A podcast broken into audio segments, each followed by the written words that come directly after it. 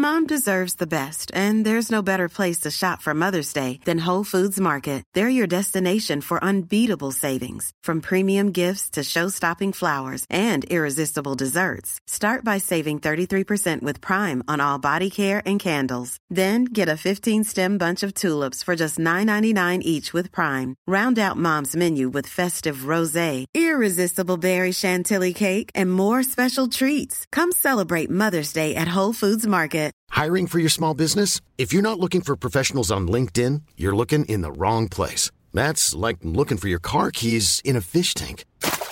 LinkedIn helps you hire professionals you can't find anywhere else, even those who aren't actively searching for a new job but might be open to the perfect role. In a given month, over 70% of LinkedIn users don't even visit other leading job sites. So start looking in the right place. With LinkedIn, you can hire professionals like a professional. Post your free job on linkedin.com slash people today.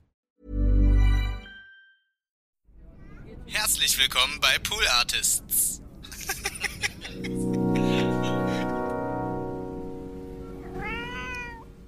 das Feedback, was ich bekommen habe und die Nachrichten, die ich heutzutage noch bekomme, ganz besonders von jungen Menschen, aber auch eben von, von älteren Menschen, die sagen, wir fanden Homosexualität immer irgendwie eklig und unnormal und sonst was. Und äh, seit wir Fans von dir sind und uns mit deinem Lebensweg auseinandergesetzt haben, äh, schauen wir auch ganz anders auf Homosexualität oder, oder Menschen, die nicht so sind wie wir. Eins, zwei, eins, zwei, drei, vier.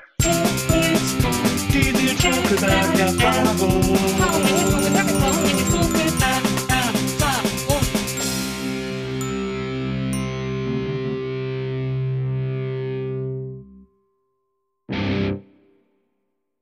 Hallo, liebe NBE-ZuhörerInnen, herzlich willkommen zu einer neuen Folge der Nils Bokeberg-Erfahrung. Schön, dass ihr dabei seid und es lohnt sich, denn heute ist ein großer Feiertag in diesem Podcast. Ich habe endlich, muss man sagen, äh, einen Mann hier, auf den ich mich schon die ganze Zeit gefreut habe. Er ist ein unfassbares Multitalent. Er ist ein sagenhafter Moderator, ein fantastischer Schauspieler. Ähm, er hat jetzt ein Buch geschrieben, er hat eine Modekollektion und er sieht bei all dem auch noch so fantastisch aus, dass es nicht zu fassen ist. Ich bin glücklich, dass er hier ist. Herzlich willkommen, Jochen Schropp. Vielen Dank, Nils. Wir kennen uns ja nicht so gut. Ich Ja. bin ganz, ganz schlecht mit Komplimenten. Das heißt, es fängt Warum? jetzt schon.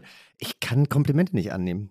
Ich versuche sie anzunehmen, aber es ist mir immer so ein bisschen unangenehm. Dann tut's mir leid, ich wollte dich jetzt nicht in so Und eine. ich in würde so eine mich jetzt direkt rechtfertigen und würde sagen, ich kann alles so ein bisschen, aber nichts richtig gut. Ja, aber das stimmt ja nicht. Da muss ich, da muss ich, so- da muss ich sofort intervenieren. Okay. Aber, aber ich finde, das ist das Schöne, ich springe dir einfach zur Seite. Ich finde, das ist das Schöne an den, äh, an den Sachen, die wir machen, dass wir alles einfach irgendwie, man gibt uns immer die Möglichkeit, alles auszuprobieren. Ja, das ist das Tollste an meinem Job, finde ich. Also Ja. ich finde auch immer, es gibt ja ganz viele Möglichkeiten, da muss man natürlich auch bereit dazu sein oder offen dafür sein. Mhm. Aber ich habe letztes Jahr beim großen Backen mitgemacht und ich habe noch nie vorher gebacken. Ja. Und dann bekommst du zwölf Tage eine Coachin zur Seite gestellt und lernst einfach diesen Beruf oder lernst es halt als Hobby irgendwie richtig schön zu gestalten. Und das finde ich immer total toll. Und ich verstehe natürlich, dass manche anderen KollegInnen das nicht machen wollen, weil sie eben dann auch eine private Seite zeigen oder wie auch immer. Aber Wenn sie backen?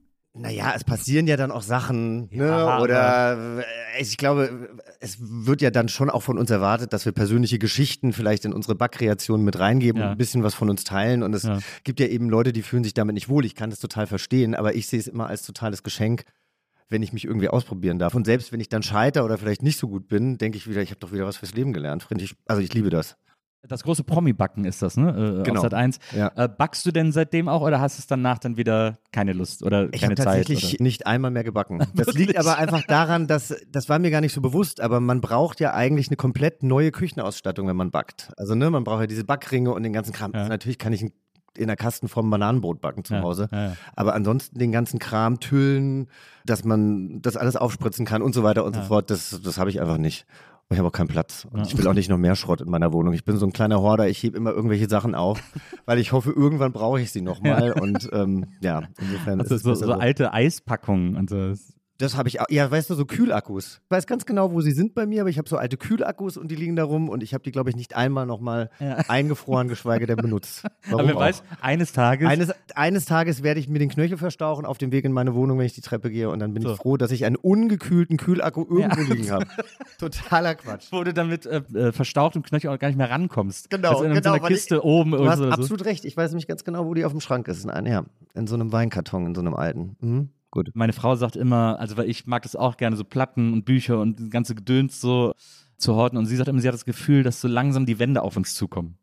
in der ja, Wohnung. ja, ja. Deswegen gibt es zwischendurch immer so Kaufstopp sozusagen. Ich habe jetzt letztens mich mal wirklich von allen meinen CDs befreit und habe die.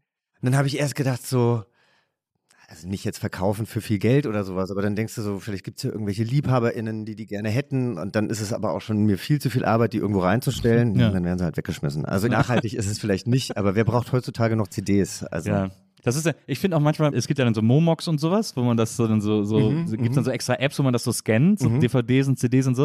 Und dann sieht man so, man würde dafür so zwei Cent kriegen und dann denkt man, okay, dann schmeiß ich es weg. Also Ja. das ist immer so, da denkt man so, das ist, dann ist es mehr wert, wenn ich es wegschmeiße, als dass ich es zu so einem unverschämten Preis verkaufe. Ja, und meine beste Freundin Birte, die du ja auch kennst, Ja. die hat letztens auch alte Klamotten in irgendeinen Kleiderkreisel reingestellt. Keine Ahnung, wie die App hieß. Ja. Auf jeden Fall, glaube, sie hat eine halbe Woche hat sie sich da fotografiert aus allen Richtungen und so weiter. Und dann ist die App pleite gegangen. Und sie hat einfach eine E-Mail bekommen, dass sie insolvent gegangen sind, dass sie leider ihr Geld nicht mehr bekommen wird. Es waren auch nur so 50 Euro, aber sie sagte einfach, diese drei Tage, die ich mich von vorne, von der Seite, von hinten fotografiert habe, einfach für den Arsch. Na, Ja. also aufs falsche Pferd gesetzt. Ja, das, das, das kann passieren. Schön, dass du da bist, auf jeden Fall. Und wie gesagt, nichts von dem, was ich gesagt habe, war übertrieben. Alles stimmt. Ich würde es gerne mal so ein bisschen aufrollen mit dir. Ja. Du kommst ja aus Langgöns. Langgöns. Langgöns. Also ich dachte, man spricht es mit langem Ö. Das machen viele Leute, die nicht von da kommen, aber Ah, ja. es ist eigentlich ein Doppel-G und irgendwie ist es so Langgöns. Ich dachte, es, ja, ich dachte, es wäre lang und dann Göns. Göns. Also das ist, Es gibt Langgöns, es gibt Kirchgöns, es gibt Polgöns, Ja. es gibt Niederkleen, es gibt Oberkleen, es gibt, äh, ja, die Orte heißen alle irgendwie gleich dort. Ja. aber das ist ja das ist so näher Gießen äh, Genau. in, in Hessen, Ja. äh, im schönen Hessen. Sprichst du eigentlich auch Hessisch, habe ich mich gefragt. Ich bin ganz gut in Dialekten. Ich kann auch ein bisschen Hesse babbeln, Hessisch babbeln, aber ich komme aus einer Gegend, da spricht man eher platt. Das hört sich dann fast so amerikanisch an. Also, ich weiß auch nicht, wo die alle Römer den Lime so runtergegangen sind. Irgendwie so. meinst, du, das ist so durch so- meinst du, das ist so durch die GIs und so in der Ecke? Das glaube ich nicht. Sich Meine das so Oma hat ja schon so gesprochen. Ah, Also das, das ist Die einfach halt nicht dieser platte Dialekt. Ja. Ja. Deswegen haben die sich da so wohl gefühlt wahrscheinlich. Das kann wahrscheinlich sein. Ja, alle konnten das eher verstehen. Das war eine tolle Zeit. Also mu mu- muss ich sagen. Also mir hat dieser amerikanische Lifestyle damals als Teenager in den 90ern natürlich total imponiert. Na klar. Ich hatte eine Freundin, die Amerikanerin war, die auf meiner Schule war. Das heißt, wir konnten in die PX gehen und da irgendwie shoppen und ins Kino und ich konnte die Filme im Original sehen und eben damals ja auch schon teilweise ein halbes Jahr vorher, weil die Ja. Kinostarts ja immer so versetzt waren. Da gab es einen Burger King, es gab nirgendwo einen Burger King, fand ich ganz großartig. War schon, war schon toll. Ja, das ist nämlich das, was man auch immer hört von Leuten, die so in der Nähe von so, von so GI-Barracks und so aufgewachsen Ja. sind, dass wenn man da dann reinkam, dann hatte man so ein Mini-Amerika vor der Haustür, so eine Mini-USA vor der Haustür. Total. Also wir waren, meine Eltern waren auch im deutsch-amerikanischen Freundschaftsclub.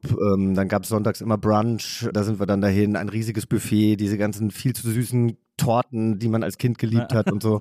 Wir hatten immer einen Soldaten zu Weihnachten bei uns, der eben keine Familie hatte, der dann mit uns die Feiertage Ach so, verbracht hat man das gemacht, oder was? Meine Ja. Eltern haben das gemacht. Ich habe dann cool. damals auch im deutsch-amerikanischen Theater angefangen, in Deutschland Theater zu spielen und lauter solche Sachen. Also mir hat das, mir hat das sehr gut getan und hat mich irgendwie weitergebracht, ja. Nur für die ganzen Podcast-Hörer muss man das ja sagen, Langgöns, da kommen ja auch die Amens her, Die Amens kommen die daher. Brüder Ament. Also, genau. Lars war ein Jahr über mir, Ah ja. Christoph war zwei Jahre über mir, aber mein Papa war im Naturschutzbund und ihr Vater war auch im Naturschutzbund und es gab immer irgendwelche Überschneidungen. Also wir kannten uns als Ki- als Kinder schon. Dann habe ich mit Eva Briegel, der Sängerin, von von, Juli, Juli, ja. mit der war ich in der Grundschule, die war in meiner Parallelklasse. Ah, ja. Mit der war ich in der zweiten Klasse auch mal zwei Wochen zusammen, weil die hatte nämlich Cindy-Puppen. Cindy war quasi die Ballerina-Barbie, die hatte bewegliche Gelenke. Und mit der habe ich dann immer äh, Klar, dann ist er ein guter Cindy Grund, gespielt. guter ja. Für mich als nicht bewussten schwulen Jungen äh, war das ganz toll. Ja. Ja. Aber es ist ja, ist ja wirklich eine, ist, äh, Langgöns ja wirklich eine Kaderschmiede, muss man sagen. Es ist irgendwie verrückt, finde ich, weil Langöns ist wirklich ein mittlerweile und alle, die jetzt aus Langöns zuhören, werden sich aufregen, dass ich das sage, aber im Gegensatz zu früher ein trostloser Ort geworden. Ne? Also Ja. wir hatten natürlich eine Hauptstraße mit Postamt, Solarium, Videothek, Asia-Imbiss und so weiter. Und Mhm. das hat halt alles zugemacht. Also das gibt's halt alles irgendwie nicht mehr. Und ich finde, wenn man jetzt so über die Hauptstraße fährt, wirken halt diese leeren, verlassenen Geschäfte dann doch irgendwie so ein bisschen trist. Ja. Das ist so 10.000 Einwohner äh, oder 11.000 Einwohner hat es, glaube ich. Ungefähr. das ist die ganze Gemeinde tatsächlich. Also da gehören dann, Langöns ist eine Großgemeinde, da Ja. gehören dann eben Oberkleen, Niederkleen, der ganze Kram dazu. Ich glaube, Langöns selber hat so 3000 ah, ja, Einwohner. okay. Da Mhm. kennt da wirklich jeder jeden.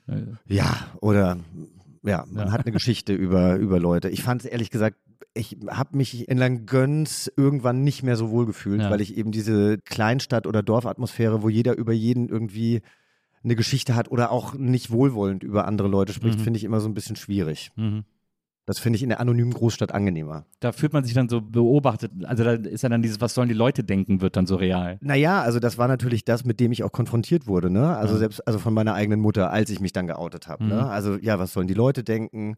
Der Oma erzählen was aber nicht. Wir hatten einen schwulen Metzger, der bei Rewe gearbeitet hat. Das wurde aber immer nur geflüstert, dass das der schwule Metzger ist. Ja, und so. Also das heißt, für mich war da sehr viel Druck auf dem Kessel. Und was du ja auch gesagt hast, was auch in deinem Buch steht, Queer as Fuck, da reden wir auch gleich noch drüber. Aber was ja für dich dann ein sehr zentraler Wendepunkt war, war dein Austauschjahr Genau. in Amerika. Du bist dann nach Kalifornien, nach Visalia, ich weiß nicht, wie spricht das, spricht das so aus? Visalia. Visalia. Visalia, Äh, ja. Übrigens der, äh, wie ich äh, gelesen habe, Herkunftsort von Kevin Costner. Ja. Der kommt aus Visalia.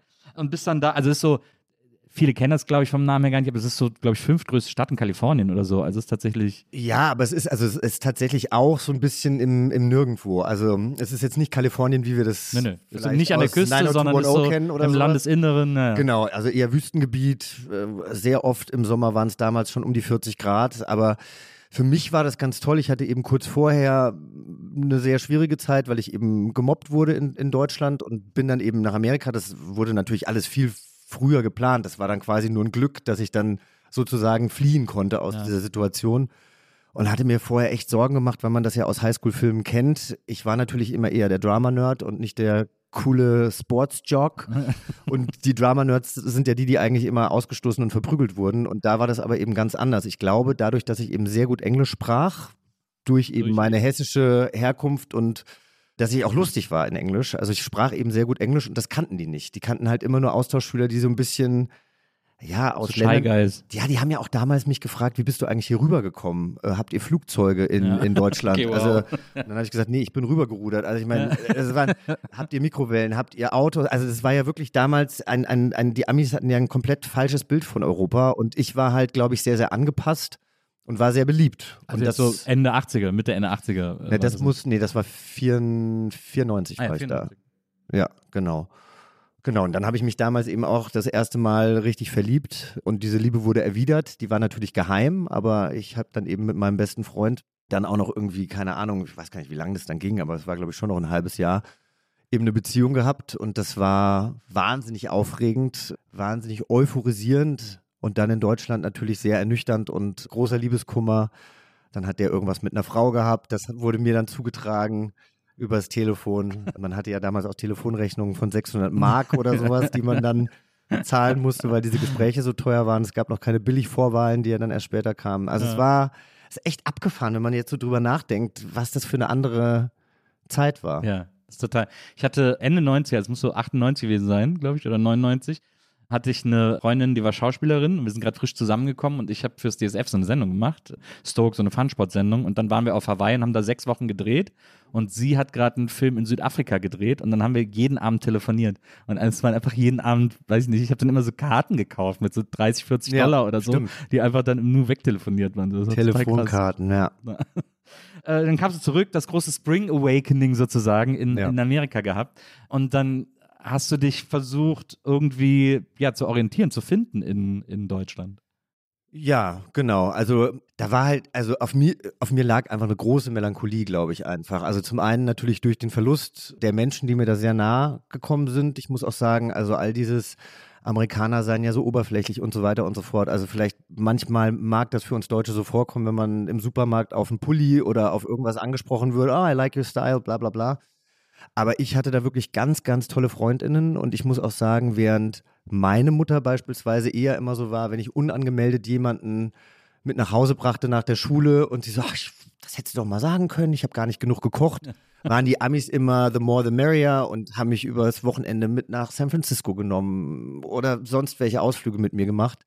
Ich habe gerade vor zwei Wochen eine Freundin getroffen, die ich jetzt 20 Jahre nicht gesehen habe, wegen der ich überhaupt da in Kalifornien gelandet bin, weil als ich zwölf war, habe ich die im Flieger kennengelernt. Und wir sind Brieffreunde geblieben. Ja. Und durch die bin ich dann später quasi platziert worden in Ach, ihrer Heimatstadt. Und die habe ich jetzt wieder gesehen. Die hat quasi jetzt diesen Europatrip, den sie damals als Kind gemacht hat, mit ihrer Familie, mit ihren Kindern gemacht. Und es war so toll, weil wir hatten eigentlich nur einen Nachmittag und einen Abend, aber es war so, als wäre keine Zeit vergangen. Es war richtig, richtig schön. Also ich habe da immer noch ganz viel Emotion und Liebe in mir. Warst du noch mal in äh, Visalia, Visalia?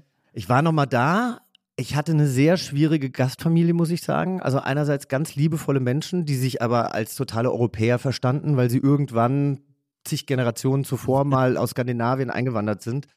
Aber der Vater war hochmanipulativ und war auch so ein Gaslighter und so. Und da habe ich auch sehr, sehr viel gelernt. Und dann bin ich von LA nach San Francisco gefahren und das ist ja quasi so auf fast, fast halber Strecke. Mhm. Und dann haben wir uns um halb sieben getroffen, waren um sieben im Restaurant, um acht waren wir fertig mit Essen und um halb neun war ich im Bett. Ach. Und die haben sich irgendwie gar keine Mühe gegeben und ich hatte einfach so das Gefühl, ah, es war so ganz ätzend. Und Visalia hatte sich auch so verändert, als ich noch da war. Da gab es so individuelle Coffeeshops und sowas. Und als ich dann das letzte Mal da war, nur noch Starbucks. Starbucks, Dunkin' Donuts. Also es ist so eine richtige Durchschnittsstadt geworden, die eigentlich nur noch von irgendwelchen Ketten dominiert ist. Und das fand ich schon, schon schlimm. Und ähm, ich glaube, die haben auch mittlerweile ein richtig großes Drogenproblem. Also Oxys und Benzos und der ganze Kram, der ist eben auch da so ein bisschen angekommen. Und das ist in Amerika wirklich verstörend, wenn man Ja. sich das anguckt. Ist krass, wie das so ganze Landstriche wirklich vernichtet hat, muss man Ja, wirklich sagen. ich habe Also, da letztens eine Mega-Doku drüber gesehen und uns ist das in Deutschland teilweise gar nicht so bewusst, wenn Mhm. wir uns damit noch nicht auseinandergesetzt haben. Aber wie strukturell die Pharmaindustrie oder dieser Hersteller von Oxys da wirklich das Land kaputt gemacht hat. ja, Ja. krass. Ja, kann man, Dopesick kann man sehr empfehlen. Ja, genau. Sehr gute Ja, ja, Serie das stimmt. äh, auf Disney Plus. So, du kamst zurück, warst wieder hier, wusstest irgendwie, also hast wirklich deine, hast Amerika gut dafür nutzen können, deine Gefühlswelt zu sortieren und zu verstehen vielleicht und zu, Ich glaube ehrlich gesagt, das war alles so neu, dass ich das damals noch gar nicht verstanden habe. Naja. Also wir hatten auch so viele Auseinandersetzungen dann, weil wir ja irgendwie natürlich in der Öffentlichkeit nicht zärtlich miteinander sein durften Ja. oder waren und Gott, wenn ich denke, wie oft wir da irgendwie, also im Auto irgendwie geknutscht und rumgemacht haben, irgendwo in irgendeiner dunklen Straße, da uns ja keiner sieht, oder dann waren wir, da haben wir uns einmal so gestritten und ich bin dann nicht rechtzeitig zum Abendessen gekommen und meine Gasteltern sind wieder ausgeflippt und so und ich konnte ja niemandem also ich konnte ja nie sagen so, ja, ich habe halt gerade einen Freund und wir haben uns gestritten Ja. und das war halt jetzt wichtig oder so. Ja. Und das war halt immer so komisch, diese, das war ja eigentlich so ein, so ein, so ein Zweitleben dann irgendwie. Und deswegen konnte ich mich das, glaube ich, konnte ich das erstmal gar nicht sortieren oder einordnen und das kam dann erst so ein bisschen in Deutschland, genau.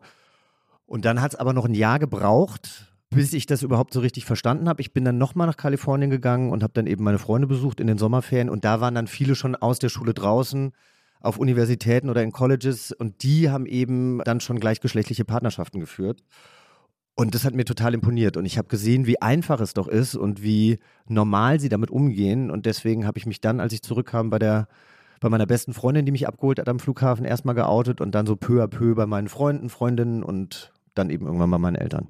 aber das war doch bestimmt mega aufregend, sich zu outen, vor, vor, auch, vor, auch vor deiner besten Freundin. Also, wenn du jetzt sagst, schon direkt, als sie dich am Flughafen abgeholt hat, also dann ist das ja so, ist das wie aus dir rausgesprudelt oder, also ich meine, es- sich das vorzustellen, das zu machen, ist ja mega, mega aufregend. Ja, also ich habe es im Auto dann, glaube ich, gesagt. Und sie hat sich total gefreut. Also sie hat sich einfach total gefreut, dass ich mich ihr anvertraue und so. Und ich bin ja dann auch in Frankfurt viel ausgewiesen. Ich habe meinen Führerschein in Amerika gemacht, durfte dann in Deutschland schon Auto fahren. Mhm. Und dann hatte ich so zwei, drei Freundinnen, mit denen ich dann da irgendwie die äh, schwule Partyszene in Frankfurt unsicher gemacht habe. Und die haben mich da immer sehr unterstützt. Die fanden das natürlich total aufregend und toll. Und das war gut. Frankfurt hat ja auch eine äh, sensationelle Partyszene Mitte der 90er, also da gab es ja einige der besten Clubs in Deutschland, muss man Ja, sagen. also äh, gut, da gab es natürlich das Oben und so weiter und so fort. Ne? Also das war äh, das Grey am Flughafen. Genau, Ja. Das hieß Lofthaus und lustigerweise kenne ich jetzt die damalige Veranstalterin. Das ist eine lesbische Frau, die mittlerweile in meinem Freundeskreis ist. Die Ach. lebt auch in Berlin. Und das Lofthaus war halt so besonders. Du hattest drei Floors, unten hattest du Techno, in der Mitte House und oben R&B. Und die haben jede Woche jedes Stockwerk neu dekoriert. Und das war einfach unglaublich, was die damals da irgendwie auf die Beine gestellt haben. Ja. War das da im Rotlichtviertel? Nee. Nee, Hanauer Landstraße. Das war eher so Gewerbegebiet in Richtung Offenbach. Aber da habe ich mich halt so frei gefühlt. Und wenn ich auch denke, wie ich damals ausgegangen bin, das war so die Zeit, man hatte irgendwie so schwarze Satinhosen an, so halbtransparente Netzoberteile. Dann gab es diese Mascara für die Haare in Silber und Gold und sonst irgendwas. Also wirklich schlimm auch. Ich würde mich jetzt überhaupt nicht mehr So, so Sin with. Sebastian-Style. so Ja, bisschen, genau, Ja. genau. Und das war toll, ja. Ja, das hört sich so an. Und dann, als du es dann, also dann hast du sozusagen dich erstmal quasi innerhalb des Freundeskreises so positioniert, dich eingerichtet und so und es dann deinen Eltern gesagt. Genau, weil eben diese Frankfurt-Ausflüge eigentlich dann jedes Wochenende waren und meine Mutter dann irgendwann im November sagte, so sag mal, äh, es ist minus zwei Grad, es schneit draußen, musst du jetzt wirklich um halb eins noch mit dem Auto losfahren. Und irgendwann war mir das einfach zu blöd, mich da zu rechtfertigen die ganze Zeit und dann habe ich es ihnen halt gesagt, beim Mittagessen. Ich finde das so interessant, weil du mal erzählt hast, dass deine Mutter früher, als du so jünger warst und irgendwie erzählt hast von diesem Mobbing in der Schule und dass Leute irgendwie behauptet hätten, du seist schwul oder so, dass deine Mutter dann so gesagt hat, so ja, ach, mach dir nichts draus, zum Glück bist du ja nicht schwul. Ja. Und, und ich finde das so interessant, weil das ja als Kind, wenn die Mutter das sagt, super viel mit einem macht. Mhm. Also ist dir äh, das Outing dann besonders schwer gefallen, als du 18 warst, weil du Angst hattest, jetzt deine Mutter, sagen wir mal ganz blöd, zu enttäuschen sozusagen? Naja, also ich glaube, wenn du in den 80ern und 90ern groß geworden bist, dann hatte man oder hatte ich deswegen besonders Angst, mich zu outen, weil Schwulsein halt total negativ konnotiert war. Mhm. Also überall war es halt negativ. Also oder wenn nicht negativ, dann halt So der wurde Joke drüber lustig Party. gemacht. Ja. Genau. Also ich glaube, alle schwule Männer, die man im Fernsehen gesehen hat, waren eben übertrieben weiblich, Mhm. übertrieben schrill, übertrieben laut. Dieses Wort Paradiesvogel trifft glaube ich, ganz gut. Mhm. Dirk Bach, mit dem ich sehr viel gearbeitet habe, den ich so in meinem Herzen habe und, und wo ich traurig bin, dass ich den nicht mehr Sachen gefragt habe oder so, ja, aber ich habe mich damit halt nicht identifiziert. Und wenn dir natürlich als Kind suggeriert wird, der schwule Metzger, das darf man nicht laut aussprechen und vor allem, warum sagt man das überhaupt? Also warum labelt man diesen Mann als schwulen Metzger? Warum ist er nicht einfach der Metzger? Mhm. da kommen so viele Sachen zusammen und natürlich eben auch, dass Schwulsein nicht okay ist, dass Schwuchtel das Schimpfwort Nummer eins war, das kam alles zusammen, ja. Mhm. Und auch dieser Satz. Und ich finde, ich finde, wenn ich jetzt meine Freundinnen sehe, wie die mit ihren Kindern umgehen, wie liebevoll die mit ihren Kindern umgehen, wie offen die die erziehen, glaube ich, dass diese Kinder dann doch jetzt ganz anders heranwachsen, als, als ich oder wir das damals Ja. getan haben. Ja, das glaube ich auch. Ich, ich, man sieht das auch schon ein bisschen. Ich habe ja eine Tochter, die ist jetzt 22. Mhm. Und bei der habe ich das dann schon an der Schule beobachtet, wie so auch die ganzen SchülerInnen alle miteinander umgegangen sind Mhm. und so, dass das komplett anders war als bei uns früher. Also Ja. wo viel geringere Angst vor Berührung, also auch so, dass so Jungs Arm in Arm zusammenstehen. Mhm. Das hättest du in meiner Schulzeit auch überhaupt nicht, also da hättest es sonst welche Gerüchte über dich gegeben oder Mhm. so. Und da war das jetzt völlig normal, dass die, dass die irgendwie so äh, zusammenstehen. Also ich glaube, da hat sich schon einiges geändert, Gott sei Dank. Ja, absolut. Ja. Und wie haben denn deine Eltern reagiert? Also ich, weil ich, also das Ding ist das. Ich finde das so faszinierend, weil ich habe das, also ich habe so eine, man kann es nicht vergleichen, aber ich habe auch so eine Situation gehabt, dass als ich so 18 war oder so, waren wir mit der ganzen Familie essen Mhm. und dann ging es auch darum, schwul sein etc. äh, oder was auch immer.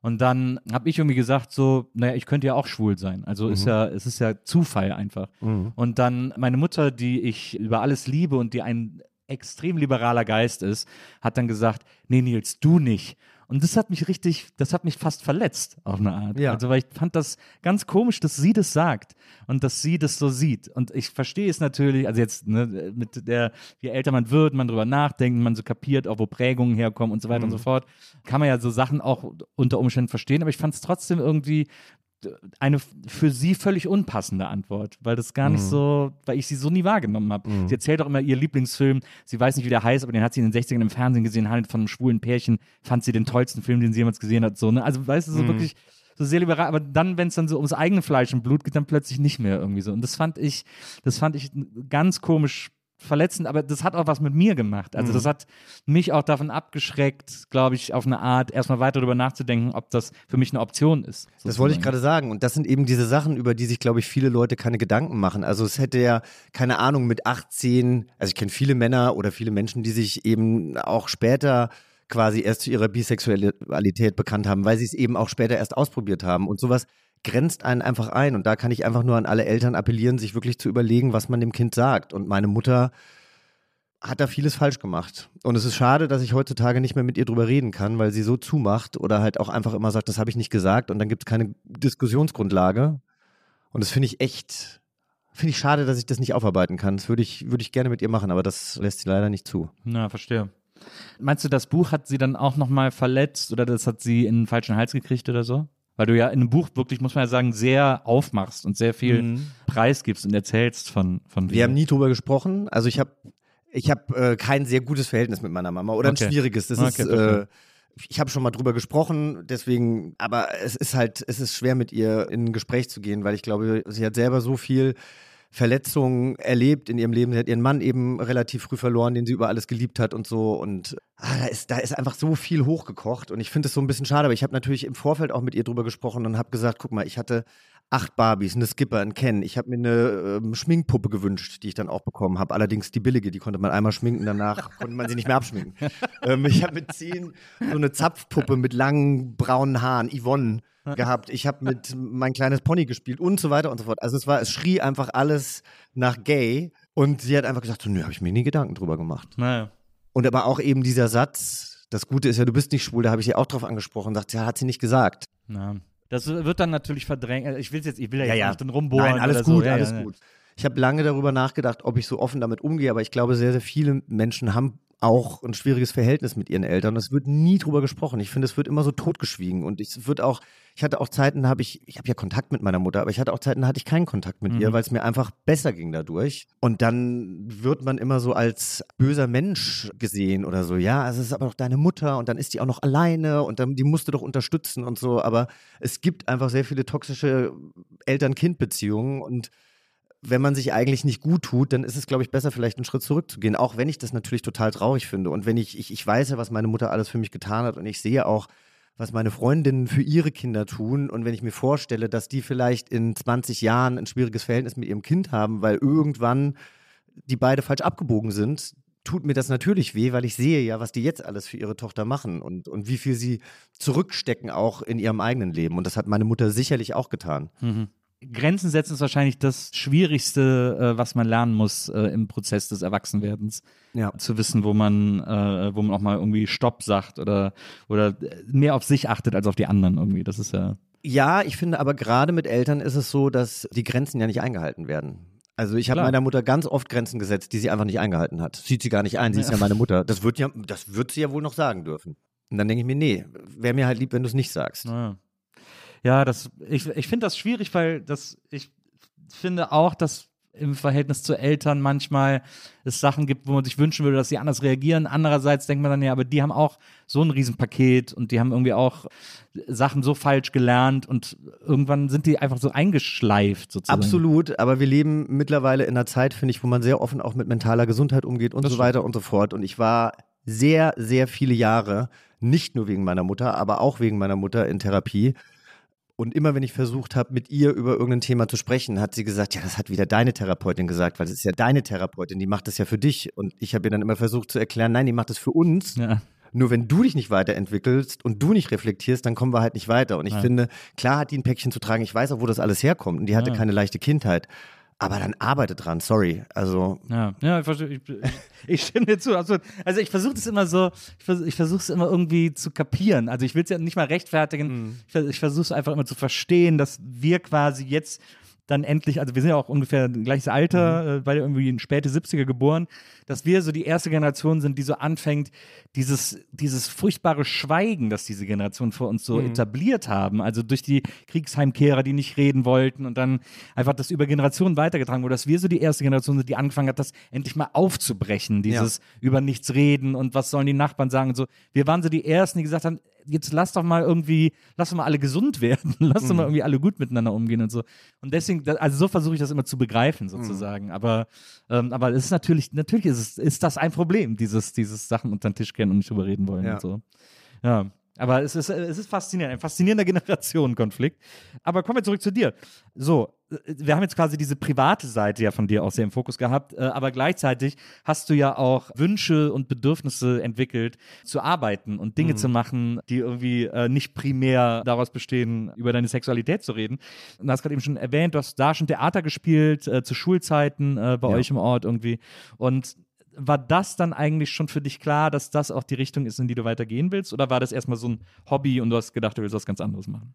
nee, also da waren meine Eltern ganz toll. Die haben mich ganz toll supportet. Meine Mutter war ja Arzthelferin, mein Vater Lehrer. Das heißt, ich komme jetzt aus keiner künstlerischen Familie. Mhm. Und ich hatte das, also wie glaube ich viele, die in unserem Beruf arbeiten, habe ich immer gerne mich schon dargestellt. Irgendwelche Sketche gespielt, bliblablub, was man als Kind so macht. Und dann war ich am Stadttheater in Gießen, als ich zehn war. Meine Eltern hatten mich da quasi, weil ich das so gerne wollte, hatten sie mich da irgendwie als Statist zum Vorsprechen geschickt. Und dann war ich in einem Stück Statist, habe fünf Mark verdient und habe mir zwei Hamburger davon gekauft danach. Es war großartig. Und in Amerika kam das eben dann alles hoch. Ne? Also ich hatte die Möglichkeit, im Schulchor zu singen, Musicals zu spielen, Theater zu spielen, für die Schülerzeitung zu schreiben und habe quasi da diese ganzen kreativen Sachen ausgelebt.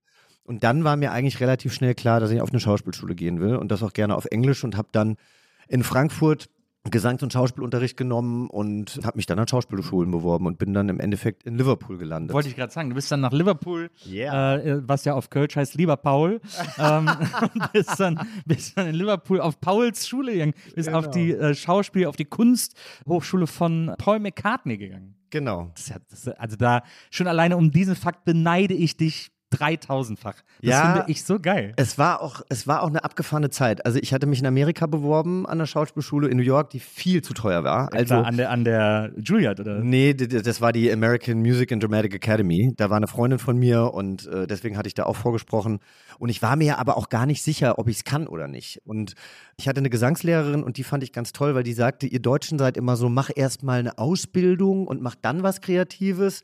Und wir wissen doch alle, wenn man einmal in diesem Hamsterrad drin ist, ja, also dann macht man es ja auch nicht mehr. Und sie sagte, mach's doch andersrum. Du machst es jetzt erst und wenn du mit 25, 26 merkst, du hast einfach keinen Erfolg damit, dann kannst du immer noch ein Studium machen oder eine Ausbildung. Und das habe ich mir sehr zu Herzen genommen. Ja. Und es hat ja dann irgendwie auch ganz gut funktioniert. So, ja. Und Liverpool war eine aufregende Stadt, war aber auch damals noch sehr, sehr rough. Und mir hat es so ein bisschen die Identität damals genommen, weil ich natürlich in Frankfurt, ich hatte mir halt auch ein, ein queeres Leben aufgebaut. Ich Ja. hatte, hatte schwule Freunde. Klar, an der Kunsthochschule hast du natürlich auch sehr, sehr viele Gays. Also das war nicht das Problem. Aber ich hatte das Gefühl, dadurch, dass es so eine Studentenstadt war, dass ich halt, egal wo ich hingehe, ob ich in einen Techno-Club gehe, ob ich in ein Billardcafé gehe, dass du überall dieselben Leute siehst. Und es war wahnsinnig schwer für mich, mich da irgendwie einer, also ich hatte das Gefühl, ich muss mich einer Gruppierung anschließen, um irgendwo dazuzugehören. Ja. Und das hat mich wieder so ein bisschen aus der Balance gebracht damals. Verstehe, weil das, weil es keine coolen Gruppierungen gab, oder? Ja, weil halt alles gleich war, weil es halt nicht so, es war halt nicht, ich, ich wusste nicht, wenn ich da hingehe, da finde ich Gleichgesinnte, sondern die waren vielleicht da, die waren aber vielleicht auch dort. Und irgendwie war ich so ein bisschen Mhm. Verloren. Das lag Ja. aber damals, glaube ich, auch einfach da. Ich meine, es war äh, trotzdem England, immer in neuen Situationen fühlt man sich so ein bisschen einsam, Ja. man hat neue Eindrücke. Wir haben ja auch Shakespeare gemacht und so weiter. Das lag mir natürlich nicht im Blut, weil das nicht meine meine Muttersprache war, Mhm. dann habe ich einen amerikanischen Akzent gehabt. Also da war irgendwie ganz viel, was zusammenkam, aber ich möchte die Zeit auf jeden Fall nicht, nicht missen.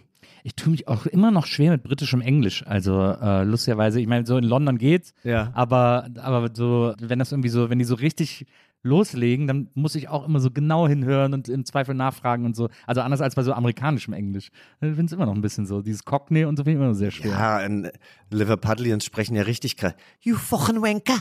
ja, also die konnten meinen Namen Jochen immer ganz gut aussprechen, weil sie diese Laute eben auch in ihrer Sprache haben. Aber ja, ist was anderes. Hat äh, der ähm, Leiter der Schule mal vorbeigeguckt zum äh, Eröffnungsfest oder irgendwie sowas? Der und ist alle Studenten mindestens begrüßt? einmal im Jahr gekommen, manchmal auch äh, einmal im halben Jahr. Aber du glaubst ja gar nicht, wie diese ganzen äh, MitstudentInnen sich da an den reingeschmissen haben. Also Ja. das war nicht so mein, mein Ding, aber gesehen habe ich ihn natürlich. Ach toll. Das finde ich schon, das finde ich schon sehr aufregend. Der hat das, sich da auch in die Bar, wir hatten ja eine eigene Bar, auch Ja. wo man abends auch trinken konnte und so. Und da hat er sich dann hingesetzt und hat mit den Leuten gequatscht. Also er war sehr, sehr nahbar. Ja, oh, guter Typ.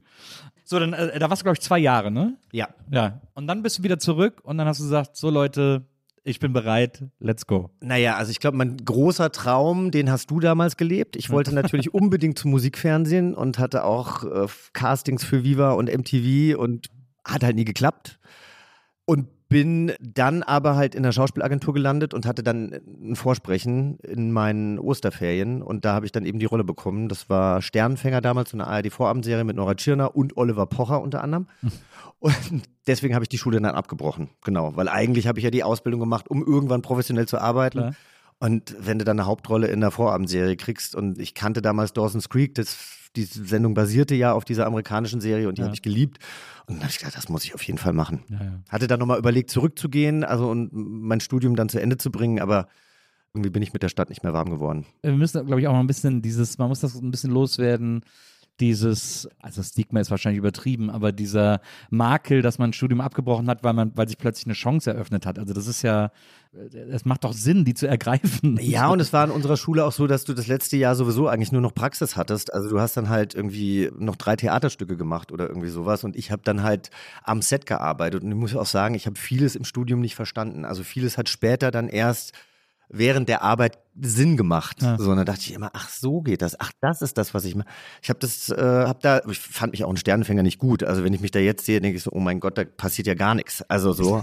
Aber ähm, als Projektionsfläche für junge Frauen äh, hat's gereicht. ich glaube, letzte Woche habe ich eine Szene zugeschickt bekommen von einem Fernsehfilm, in dem ich gespielt habe. Oh ja. Mit Mucke Nonchef und Anne Los. Irgendwann, das muss auch Mitte 90er gewesen sein. Es ist so sagenhaft schlecht. Ich schäme mich so sehr. Ich überlege die ganze Zeit, ob ich es posten soll, aber ich schäme mich jetzt immer noch so sehr dafür, dass ich nicht weiß, ob ich es übers Herz bringe, das zu posten. das, ist doch total süß krass. dir. Aber ja, aber das ist doch bestimmt auch lustig, oder? Ja, es ist, ja, naja, es ist ein bisschen, ja, ja, also ich finde es extrem cringe. Also ich Okay. finde es super unangenehm. Aber ich glaube, ich muss, ich muss mich dem irgendwann stellen. Und das, weil ich, ich wollte ja früher auch immer Schauspieler werden, eigentlich. Schreib mir, wenn du es postest, ich schreib was Nettes drunter. Das sehr Emmy gut. verdächtig. Hast du, hast du die Moderation jemals mit eingepreist oder eingeplant in, dein, in deine Vorstellung von Dingen, die du machen willst? Also war es sozusagen egal und hast gesagt, Hauptsache eine Kamera und ich habe Spaß oder war, bist du zufällig zur Moderation gekommen? Also erstmal wollte ich eigentlich nie berühmt werden. Es ging nie darum, berühmt zu werden. Es hat Wirklich? mir einfach, Nein, nee. das- also, glaub ich dir Ich muss mir, darf ich, darf ich mir jetzt doch ein bisschen was von deiner Cola Ja, nehmen? unbedingt. Weil ich habe mein Wasser schon leer. Dann, äh, Hast du jetzt die Pflicht? Hast du jetzt erfüllt? nee, ich trinke ja auch wahnsinnig gerne Cola. Ja. Ich war nur noch nicht Cola-ready. Mm, Nee, es war eher immer so, dass ich halt irgendwas Kreatives machen wollte. Und ich bin auch eigentlich relativ glücklich. Ich weiß nicht, wie es bei dir ist, aber ich bin relativ glücklich, wie bekannt ich bin und dann wiederum auch, wie uninteressant ich für, für viele Leute bin. Also ich meine, äh, wir wohnen beide in Berlin. In Mitte kräht kein Haar nach mir. Ja. Ähm, wenn ich dann mal in Köln oder in Kleinstädten bin, dann sehe ich natürlich die Blicke und dann wird vielleicht getuschelt, aber ich finde es so eigentlich genau richtig. Ich glaube, ich könnte kein Filmstar sein Ja. oder irgendjemand, der so total bewundert wird und der nicht frei über die Straße gehen kann. Ich finde das eigentlich so ganz gut. Und die Moderation, ich hatte ja auch überlegt, Journalismus zu studieren. Ich habe immer gerne mit meiner Sprache gearbeitet, ich habe immer gerne mit meiner Stimme gearbeitet und habe eben während meines Schauspielstudiums dann so auf Messen moderiert und damit halt gut Geld verdient, weil so ein Messetag wurde damals gleich mit 1500 Euro oder sowas, nee, Mark waren das ja damals noch, Ja. habe ich damals bekommen. Dafür mussten andere MitstudentInnen sehr viel kellnern Mhm. und ich fand das immer super. Ich weiß noch damals bei meinem MTV-Casting, da kam Britney Spears gerade, ganz, ganz neu, hatte die gerade Hit Me Baby äh, One More Time Ja. draußen. In England wurde das schon rauf und runter gespielt, in Deutschland kannte das noch niemand. Und das war damals meine Anmoderation bei MTV und ich fand es total toll, diesen Text zu schreiben und diese Anmoderation. Und ich merke aber trotzdem, jetzt wo ich beides mache, ich liebe die Moderation. Manchmal ist sie total erfüllend. Manchmal denke ich mir, ich moderiere mich hier in die Irrelevanz. Was moderiere ich hier eigentlich an? ähm, aber Schauspiel ist schon mein Herz und meine Seele. Und Ja, da hängt verstehe. meine Emotion drin. Und ich habe heute Morgen von Tanisha Ab, von einer Kollegin, die hatte einen Post gemacht, boah, sie würde gerade irgendwie einen Film drehen und da gäbe es KollegInnen, die sich die ganze Zeit aufregen würden, dass sie irgendwie warten müssen. Ja. Und dann meinte sie, was für ein Privileg, dass wir eine Downtime am Set haben, wo wir, wo, es ist uns ja freigestellt, ob wir uns dann nochmal konzentrieren, ob wir nochmal in unsere Rolle gehen, ob wir eher mit unseren KollegInnen quatschen. Und ich finde das an der Schauspielerei so wunderbar, dass man Zeit hat miteinander, ganz besonders bei den ganzen Kitschfilmen, die ich gedreht habe in England und sonst wo, wo, wo das ja so ein Klassenfahrtgefühl ist. Mhm. All meine besten Freunde und Freundinnen sind SchauspielerInnen, mit denen ich mal einen Film gedreht habe.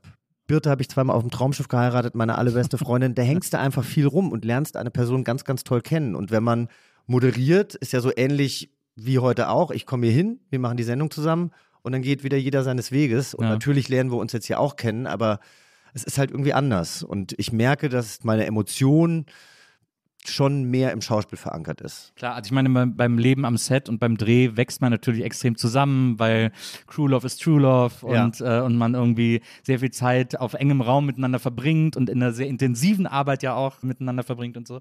Das ist klar, also da wächst man ganz anders zusammen als in moderativen äh, Momenten oder so. Aber warum hast du die Schauspielerei damals nicht erweitert oder ausprobiert? Ja, Weil also ich ich meine, hab- die Möglichkeit hättest du ja gehabt. Naja, oder hab- hattest du ja auch. Ich habe Theater gespielt, bevor ich bei Viva war, in Bonn, zwei Jahre lang. Und äh, also so mit 15, 16, aber so professionelles Theater halt. Und, äh, und wollte eigentlich mein Plan, weil es gab damals so ein Buch, das hieß Alles Theater. Das war von Rororo, äh, Ja. von Ruth Fuchs. Und da stand so alles drin, was man wissen muss, wenn man Schauspielerin werden will. Ja. Und das, da standen dann noch die Adressen von allen Schauspielschulen in Deutschland, Vor- und Nachteil, private und öffentliche Schauspielschule. Was muss man bei einer Bewerbung machen und beachten? Dann noch so Text aus, also war alles drin, ne, was du brauchst. Und, äh, und deswegen habe ich, das habe ich, also es war bei mir zerfeddert, das Buch. Ne? Ich habe das rauf und runter gelesen und durchgeblättert und so. Und deswegen war mir dann klar, ich will auf jeden Fall nach Essen an die Volkwang. Das schien so die beste Schule für mich, aus dem, was in diesem Buch stand.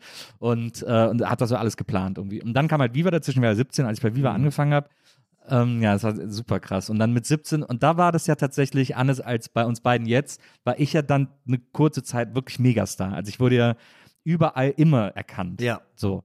Und habe das irgendwann nicht mehr so richtig wahrgenommen. Also dann, ich glaube, man schottet sich dann auch selber so ein bisschen ab. Und ich habe das dann immer, wenn ich dann mit Leuten durch die Stadt gegangen bin, die es nicht kannten, die haben dann immer zu mir gesagt, ey Nils, hier dreht sich jeder nach dir um. Und ich so, ich sehe das nicht mehr. Also sorry. Ich sehe es so. teilweise auch nicht mehr so. Und ich muss aber auch sagen, das ist eigentlich ja gut, dass Ja. man es nicht so sieht, weil es ist ja so belastend Ja. und nervig. Und ich meine, gut, wenn sie sich nur umdrehen, also ich habe es auch ganz oft, dass ich auf der Straße dann irgendwie. Bist du nicht der von The Voice? Nee. Ah, du bist doch der von ProSieben. Nee. Ah, der von RTL. Marco Schreil. Und so. Und dann musst du dich erklären. Und äh, da habe ich überhaupt keinen Bock drauf. Also ich meine, kommt gerne zu mir. Ich mache gerne ein Bild mit euch. Aber es ist manchmal blöd, wenn ich euch erklären muss, Ja, absolut. dass ich nicht Tore Schölermann bin. Ja, absolut. Ja, und es war dann auch so, dass ich immer so, was ich immer am ätzendsten fand, waren die Leute, an denen du vorbeigehst, dann siehst du, dass sie dich angucken, dass sie so anfangen nachzudenken, den kenne ich. Und wenn du dann fünf Meter entfernt bist, rufen sie dir irgendwas hinterher. Das ist so, Ja. denkst du, ich drehe mich jetzt um und komm zurück oder was? Also das fand ich immer Und es so soll ja, weird. und, aber äh, bei mir, äh, ne, das, das mag dann manchmal so als Arroganz Naja, äh, gedeutet naja. werden. Dabei ist es eher bei mir auch dann wirklich so, eine, so ein Selbstschutz, beziehungsweise ich fühle mich dann vielleicht auch, ich denke dann so, ja, und wenn ich mich jetzt umdrehe, was Ja, weiß eben. ich, also ich habe Naja. schon die skurrilsten äh, Situationen erlebt. Naja, genau. Und das, und das war dann so mit 17 war das halt so, äh, habe ich das halt so erlebt und dann war aber moderieren, ist mir super leicht immer gefallen. Das Ja. war echt so, habe ich irgendwie gut hingekriegt. Und dann war aber natürlich erstmal keine Schauspielschule. Und dann hatte ich so einzelne Rollenangebote für irgendwelche Fernsehfilme oder so. Und dann habe ich das gemacht und dann auch, dazu gehörte auch der, von dem ich dir eben erzählt habe. Ja. Da war ich einfach total schlecht, weil ich dann gar nicht mehr konzentriert war auf dieses, auf dieses Fach der Schauspielerei. Und so ging es mir auch. Ja. Ich habe natürlich die Schauspielerei auch eine Zeit lang so ein bisschen verteufelt in dem Sinne und natürlich macht man es für die Kunst, aber es ist ja schon auch krass, wie unterschiedlich man behandelt wird, sage ich jetzt mal beim Schauspiel und auch in der Moderation. Also wenn ich eine Sendung moderiere, ist die Bezahlung A sehr viel besser, die Unterbringung ist besser. Also es ist einfach, man ist quasi, ich will nicht sagen, man ist der Star, aber man ist eben eine sehr, sehr wichtige Person, weil Ja. man ja irgendwie durch, die, durch den Abend das ist das führt. Gesicht der Sendung. Genau. Und bei der Schauspielerei, ich habe da gerade, es ist ganz lustig, ich habe gerade mit einer, mit einer Sängerin, ich war im Fernsehgarten am Sonntag und ich habe mit einer Sängerin da gesprochen, die halt in den ganzen östlichen europäischen Ländern ein Star ist. Und dann sagt die halt, wenn ich halt in Polen bin, dann habe ich eine schwarze Limousine, die mich abholt, Champagner, frisch gepressten Saft, all das irgendwie in meiner Garderobe. Und die hat jetzt in Hamburg gerade gedreht und hat gesagt, ja, und da wohne ich im Hotel One, werde ich untergebracht und fahre zweite Klasse. so, ähm, und deswegen war ich dann eine Zeit lang so ein bisschen vielleicht auch hochnäsig oder so, dass ich gedacht habe, so, nee, ich spiele doch jetzt keine zwei Tage Soko. Das ist ja, wenn dann ein teures Hobby. Ich merke aber, dass es mir eben sehr gut tut und dass ich es liebe und deswegen bin ich froh, dass ich beides habe. Ja. Aber das, das ist interessant. Deutschland kann mit Stars überhaupt nicht umgehen. Also auch mit seinen eigenen Stars. Das schaffen die Deutschen irgendwie nicht. Weil es ist ja auch, wenn du nach Italien guckst oder, äh, ja, also ich kann es vor allem aus Italien irgendwie erzählen, aus dem Fernsehen oder so. Wenn du da 1987 mal irgendwie einen Hit hattest oder so, wirst du da heute noch auf Händen durch die Stadt getragen, so in etwa. Und meine Eltern waren mal auf einem Konzert in Italien von einer Band, die hatten ihren größten Hit in den 70ern. Ja. Und dann äh, haben die so gespielt und dann während des ganzen Konzerts sind die Leute nach vorne an Bühnen dran, es war so ein Open Air und haben so Präsentkörbe auf die Bühne gestellt mit so Schinken drin. Das und so. ist ja Und lustig. die ganze Bühne war dann voll und überall waren so Briefe dabei und der Sänger hat zwischen jedem Lied immer ein paar Briefe genommen und die vorgelesen. Ach, wie Und schön. Vielen Dank, dass Sie heute hier sind. Ihre Musik bedeutet mir so viel, bla bla bla und so. Also da, das in allen anderen Ländern auf der Welt werden Stars, wenn sie einmal Stars waren, sozusagen, immer noch sehr gewertschätzt und sehr als, äh, also ich meine, äh, auch sehr, sehr schnell assimiliert. Die Italiener glauben ja auch mittlerweile, dass George Clooney und Sting Italiener sind und so weiter, weil die da irgendwie wohnen und so. Ja. Ne? Das sind so unsere Stars sozusagen. Die Deutschen, dass wenn du hier, da, du bist sofort verdächtig, sobald du bekannt wirst. Ja, und, das stimmt. Das ist, äh, das ist tatsächlich so eine komische deutsche Mentalität. Du musst dich eigentlich, in Amerika hat man so das Gefühl, die haben einen Freifahrtschein, sich irgendwie die ganze Zeit auch daneben zu benehmen. und in Deutschland ist es so weh, du benimmst dich daneben. Ja. Klar, der ist aus dem Fernsehen, der denkt auch, er ist was Besseres, ja. Aber genau, und ich habe dann eben auch durch die Moderation habe ich dann so ein bisschen vergessen, welche Arbeit ich auch leisten muss, um ein guter Schauspieler zu sein Ja. für diese Rolle. Und das habe ich jetzt tatsächlich in den letzten drei Jahren habe ich wieder sehr, sehr viel mehr gespielt und es macht mir auch Spaß. Ich habe gestern Abend noch, äh, ich drehe so eine Kinderserie, die heißt Tiere bis unter das Dach. Und da habe ich gestern neue Folgen äh, zugeschickt bekommen, die quasi jetzt im Rohschnitt sind. Und ich war richtig, also gar nicht jetzt als Selbstlob, aber ich war richtig Ja, ja. begeistert von mir, Ja. wie viele Gedankengänge ich da mitspiele und so weiter und so fort. Und ganz viele, früher hatte ich einfach immer ganz viele tote Augen, ganz viel, oft tote Augen, weil ich einfach nicht, wenn jemand Text hatte, dann habe ich halt einfach nur gewartet, bis dann mein Text wieder kam und habe aber gar nicht mitgespielt, was da eigentlich Sache ist. So, also man, ich entwickle mich auch immer noch weiter als Schauspieler. Ja, ich überlege auch irgendwie immer noch, ob ich mal irgendwann noch so einen Kurs machen sollte oder so, um da irgendwie wieder ein bisschen. Und auch Theater würde ich mir zum Beispiel immer noch zutrauen. Ja. Also mit der großen Geste spielen und laut sprechen Ja. und so. Das würde ich mir noch zutrauen. Dann überlege ich auch immer die ganze Zeit, ob ich da irgendwie nochmal noch mal einen Fuß in die Tür kriege. Aber also so ganz aufgegeben habe ich es noch nicht. Aber ich habe ja auch, ich habe jetzt natürlich auch Regie studiert in München. Ach, An abgefahren. der HFF und habe da auch dann jahrelang gar nichts mitgemacht, hatte gar keine Lust mehr auf das Thema. Ja. Und das merke ich jetzt auch, kommt so langsam wieder zurück, dass ich so denke, vielleicht sollte ich da auch nochmal irgendwie mehr reingehen oder so. Aber wenn wir nächstes Jahr bei Tiere bis unters Dach eine Rolle für dich haben, ich werde es nachher gleich mal mit meinem Ja. Producer besprechen. Ich mag den sehr gerne. Es ist ein sehr schönes Format. Und dann bist du im wunderschönen. Schwarzwald. Dann coachst du mich vorher. Dann coach ich dich vorher. Ja, sehr genau, gut. dann machen wir Text. Sehr gut, sehr gut. Wie gesagt, du bist von der Schauspielerei dann äh, bei der Moderation gelandet, über Messejobs und so weiter und so fort. Und dann auch im Fernsehen. Dann war ja X-Factor, war das die erste große Moderationssache oder? Ja. ja. Also ich ich hatte mal ganz schlimm für den ProSieben Nachmittag ein Format moderiert. Das waren so zwei Pilotfolgen. Das hieß das Ultimatum. Es war natürlich nicht scripted und irgendwie war es doch scripted. Ich fand es Ja. ganz schrecklich, aber es war dann quasi so eine, so eine Mutter, die ihrer Tochter sagt, wenn deine Noten nicht besser werden, dann schmeiß ich dich raus. Ah, ja. Und dann habe ich so küchenpsychologische Ja, es war die Zeit, Äh, als dieser. ProSieben-Nachmittag, das war dann auch so diese Abschlussklasse und dieses ganze Boah, und so. also wirklich, also einerseits fand ich es natürlich total aufregend, andererseits Klar. war es so schrecklich. Und ich weiß noch, dass ich damals immer mit der ProSieben-Redakteurin telefoniert habe, weil diese Realisatorin halt wollte. Re Realisatoren nennt man beim nicht fiktionalen Fernsehen quasi die RegisseurInnen. ja. Also du weißt das, ich habe es jetzt Ja, ja, ne, Ne, sehr dem gut. Ja, ne, sehr gut, sehr gut, sehr gut. Ja, ja, und die wollte halt dann immer, dass ich irgendwelche Sachen sage oder irgendwelche Sachen mache und die waren halt überhaupt nicht in meiner DNA und Mhm. das fand ich ganz, ganz schwierig. Das wäre dann eben nichts für mich gewesen und dann kam eben X-Factor. Ich weiß noch, ich habe den Anruf bekommen, könntest du dir vorstellen, bei Vox ein Musikformat zu moderieren? Und dann habe ich gedacht, okay, da stehe ich, stehe ich irgendwo, damals war RTL noch auf der Aachener, Vox und RTL gehören zusammen. Ich dachte, ich stehe irgendwo auf der Aachener Straße in Köln in irgendeinem Keller und moderiere die lustigsten 80er-Clips. Das ist übrigens, also das ist ja JWD, wie man so schon sagt, äh, Ja. damals gewesen, Aachener Straße. Genau. Die Leute kennen zwar die Aachener Straße in Köln äh, als zentrale St Ausgehstraße. Aber halt ganz Aber RTL war so, anderen Seite. ja. also schon fast in Aachen. Ja, genau. Ja, und dann habe ich gedacht, um was für eine Sendung geht's denn? Ja, würde ich dann bei Interesse gesagt bekommen, was ich ja auch absurd finde, weil dann Ja. habe ich natürlich gesagt, ja. Ja. Und dann war es X-Factor und ich kannte das halt aus England. Das war ja damals das größte äh, Musikformat in England. Ja. Äh, Die hatten ja, was weiß ich, teilweise 12 Millionen ZuschauerInnen. Ja, und dann habe ich mich da richtig reingehängt, wollte das unbedingt machen und dann habe ich es eben auch bekommen. Aber es war so ein cooler Einstieg, weil es plötzlich eine gute Castingshow war. Also man hatte ja, ich weiß gar nicht, gab es die SDS schon? Ich glaube ja, Ja, ja, die SDS 2010 muss schon. SDS Ja, schon ja. Vorher Popstars gab es ja auch schon ein paar Staffeln, Ja. die nicht besser wurden mit der Zeit, Ja. äh, muss man ehrlicherweise sagen. Und dann kam plötzlich Vox, das ja eh immer so ein bisschen das sophisticatedere RTL war sozusagen. Mhm.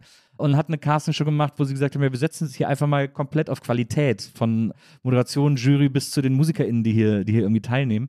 Und das war, das war ja schon, finde ich, von Folge 1 an sehr gut gelitten, auch bei Kritiken und so. Ja, und ich hatte damals auch einen Kollegen, der mich so ein bisschen gewarnt hat vor der bösen Presse und vor dem bösen Haifischbecken Unterhaltungsfernsehen.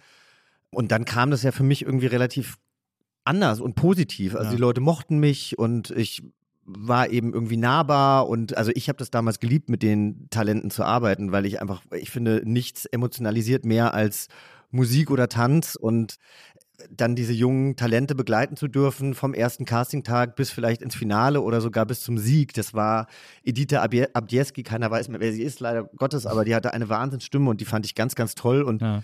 wir waren noch über Jahre auch irgendwie befreundet und das hat mir einfach sehr, sehr viel gegeben. Wer, war- wer war in der ersten Staffel noch in der Jury? Das weiß ich leider George nicht. Glück, das war der Stimmt, damalige George Produzent von äh, Sarah Connor, also Mhm. als sie noch auf Englisch die ganzen Sachen gemacht hat, Sarah eben und äh, Till Brönner. Ach, stimmt, Till, genau, Till Brunner. Dann Geil. hatten wir später noch das Bo war Bo, irgendwann mal, genau. Scooter, Stimmt. Scooter. Ja, Sandra von den Guano Apes, Sandra Nasic. genau. Ja, Ja, auf jeden Fall immer gut besetzte Jurys, muss man sagen. Und so das, was dann später so ein bisschen The Voice, vor allem am Anfang irgendwie nachgesagt wurde, ähm, etwas qualitativer zu sein als der Rest, hat X-Factor damals irgendwie schon von Anfang an äh, mitgebracht. Ich finde es einen krassen Einstieg in Moderation, also so eine, so eine Castingshow zu machen, die ja immer, wo man immer sehr auf Spannung moderieren muss. Also du musst ja sozusagen einerseits der emotionale Anker sein für die KandidatInnen, also ein bisschen der freche Beobachter der Jury sozusagen. Und dann musst du am Schluss irgendwie auch noch der sein, der die ganze Zeit die Spannung hochhält und, äh, und mitmoderiert und so. Das ist ja schon eine sehr komplexe Moderative. Aber macht natürlich auch am meisten Bock. Ja, ich war aber auch total überfordert am Anfang. Ne? Also, äh, wenn ich jetzt denke, ich, also, wenn ich dir jetzt eine Anmoderation lernen muss, dann habe ich die innerhalb von einer Minute drauf. So, ich gucke da einmal drüber, ich weiß, was ich sage und dann mache ich's. Damals habe ich alles auswendig gelernt, weil ich äh, frei sprechen, frei moderieren noch überhaupt nicht konnte. Und dann war ich einmal da am, am Set und wir haben dann, was weiß ich, zwölf Moderationen an dem Tag aufgezeichnet und dann kam eine Redakteurin zu mir und sagte, wir machen jetzt übrigens mit äh, Moderationen sieben, acht und neun weiter. Die drei, vier und fünf, die stellen wir erstmal irgendwie hinten an und so. Und dann habe ich angefangen zu heulen, weil ich so überfordert Ach, war. Ich habe auch die erste Staffel gepromptert und da hatten wir dann einmal Ascher und dann sollte ich irgendwie so eine Showtreppe runterlaufen, dann konnte ich den Prompter nicht sehen. Ich glaube, wir mussten die Moderation zwölfmal machen krass. vor Publikum, weil die Musikacts oft voraufgezeichnet Ja. wurden, weil die so einen großen Aufbau hatten, Mhm. dass sie eben dann nicht, die wurden dann live eben reingeschnitten. Und das war schon krass. Also ich habe da sehr viel gelernt. Ich muss aber auch sagen, Vox hat mir damals eine Coachin zur Seite gestellt, mit der ich drei Jahre gearbeitet habe, Margarete Bittner, der ich sehr viel zu verdanken habe.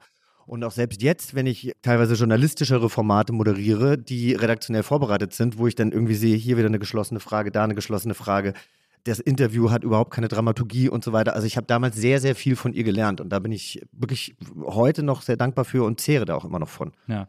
Geschlossene Fragen äh, sind Fragen, die man nur mit Ja oder Nein beantworten kann. So äh, ist müssen wir den Leuten soll, ist, ist die große Todsünde im Journalismus, äh, solche Fragen zu stellen. weil Ja, so kriegst du halt kein Gespräch hin. Also je nachdem, ne? Man hat ja manchmal GesprächspartnerInnen, die sind sehr offen Ja. und man muss denen nur ein Stichwort geben und dann reden sie von alleine los. Und es gibt aber halt auch die, die können es halt nicht oder Man- sind dann auch nervös. Und man weiß es nie vorher, was Genau. sie, äh, was sie Ich hatte mal so ein Pressejunket mit Ben Kingsley. Ja. Und der hatte keine Lust offensichtlich an dem Tag. Alle anderen KollegInnen, die vorher rauskamen, kamen super frustriert aus. Man hatte so sieben Minuten Zeit, die Leute zu interviewen und ihnen Fragen zu stellen. Da schafft man so drei, vier Fragen vielleicht. Und ich hatte mir auch welche aufgeschrieben, die ich für sehr clever hielt. Und, äh, und die anderen, wie gesagt, kamen super frustriert raus. Das war auch für einen totalen Scheißfilm, der ihm offensichtlich einfach peinlich war. Deswegen wollte er so wenig wie möglich drüber reden müssen. Und dann kam ich auch rein und dann habe ich ihm eine Frage gestellt und dann hat er einfach sieben Minuten geantwortet. Ach krass. So ein blödes Arschloch.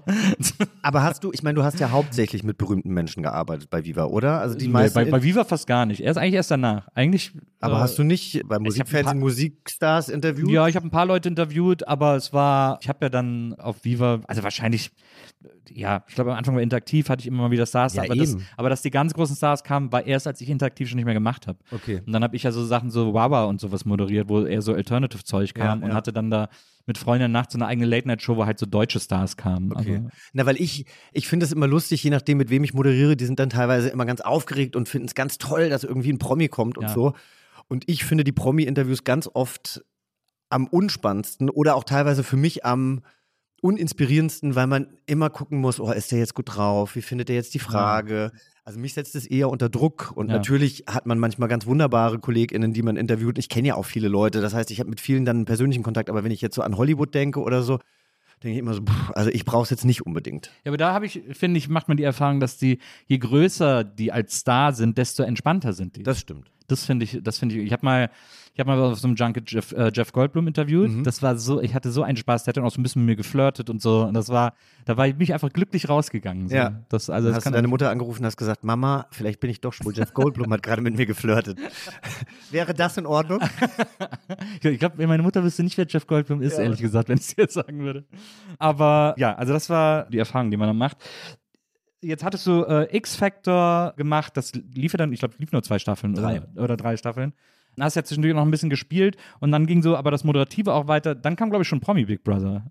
Oder war da noch. Äh, Grill den Hensler kam noch. Ich habe relativ Ah ja, viel Grill für Vox gemacht. Und genau, als ich dann da der Vertrag auflöste, kam Pro7 Sat1 direkt um die Ecke, genau. Und dann hatte ich damals das Gespräch mit den damaligen zuständigen Unterhaltungschefs und die hatten mir dann eine Comedy-Sendung angeboten, die hieß Jetzt wird's schräg. Da sind so jungen Comedians aufgetreten, die mittlerweile alle eine Karriere haben, Wahnsinn.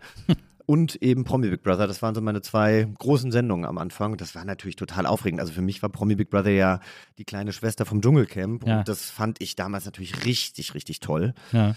War eine harte Schule am Anfang, muss ich sagen, weil die erste Staffel mit Olli und Cindy aus Marzahn ja so wahnsinnig schlecht lief. Und dann hatten die halt einen, einen richtigen Druck dann irgendwie der zweiten Staffel. Und es war am Anfang wirklich so, dass ich durfte wirklich nicht sehr frei sein und so. Und das hat mir schon, es hat mich auch ganz schön unter Druck gesetzt. Also wenn ich mir denke, klar, das sieht dann alles immer so leicht aus im Fernsehen oder so, aber wenn ich so rückblickend denke, wie viele Hürden ich eigentlich auch hatte und wie, wie ich damit umgegangen bin oder wie viel Bauchschmerzen ich teilweise hatte bei irgendwelchen Sachen, das ist auch krass. Also da bin ich, glaube ich, mittlerweile auch. Ich habe sehr, sehr viel gelernt und bin mittlerweile sehr glücklich, dass ich da so bei mir bin und mittlerweile andere Sachen auch verbalisieren kann oder mich nicht mehr so überrumpeln lasse, wie ich das vielleicht teilweise gemacht habe. Man lernt ja auch, was man kann und was man nicht kann und was, vor allem, was man machen will und was man nicht machen will. Ne?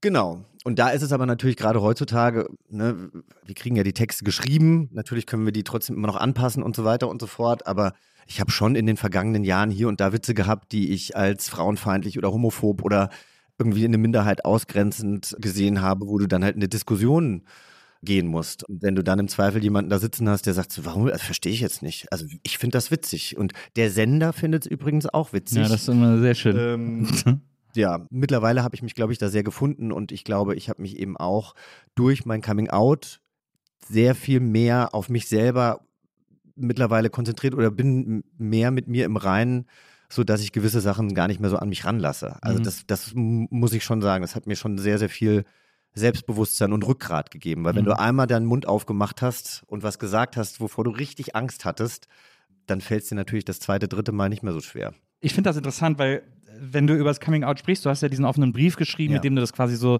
was ich auch so toll fand, weil du es, weil es einfach alles sehr selbstermächtigend war. Du hast jetzt kein Interview gegeben, wo das jemand anders dann noch irgendwie umschreibt oder umformuliert oder so, wo es dann doch nicht mehr so ganz 100% äh, von dir selbst gewesen wäre, sondern du hast gesagt, du hast diesen offenen Brief geschrieben, hast ihn dann auch noch FreundInnen geschickt und so abchecken lassen. Äh, die sollten dann sagen, wie sie ihn finden und hast ihn dann veröffentlicht. Und das 2018 war das ja und ich finde das, abgesehen davon, dass es natürlich super mutig ist, aber ja auch eigentlich perfekte, der perfekte Weg, das zu machen in deiner Position.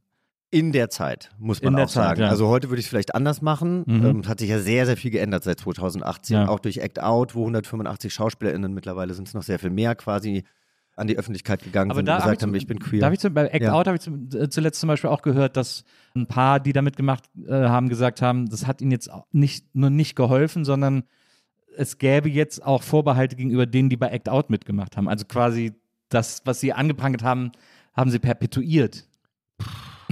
Weiß ich jetzt nicht. Ja. Kann man natürlich auch, ich sage jetzt mal, ich weiß nicht, wer das ist, ne? Nein, aber ich, ich ja. würde auch sagen, es könnte natürlich auch sein, dass diese Leute vielleicht vor zwei Jahren irgendwie gerade ganz gut gearbeitet haben und dann hat man halt eine Durststrecke, aber Ja. das ist eben in kreativen Berufen so, dass es eine Auf- und Abbewegung ist. Ja. Und jetzt schieben sie es drauf, vielleicht, dass sie sich geoutet haben. Aber wenn ich mir Yannick Schümann angucke beispielsweise, der sich ja wirklich zu einem Zeitpunkt in seiner Karriere, die war schon oben, aber die hätte noch weiter oben sein können.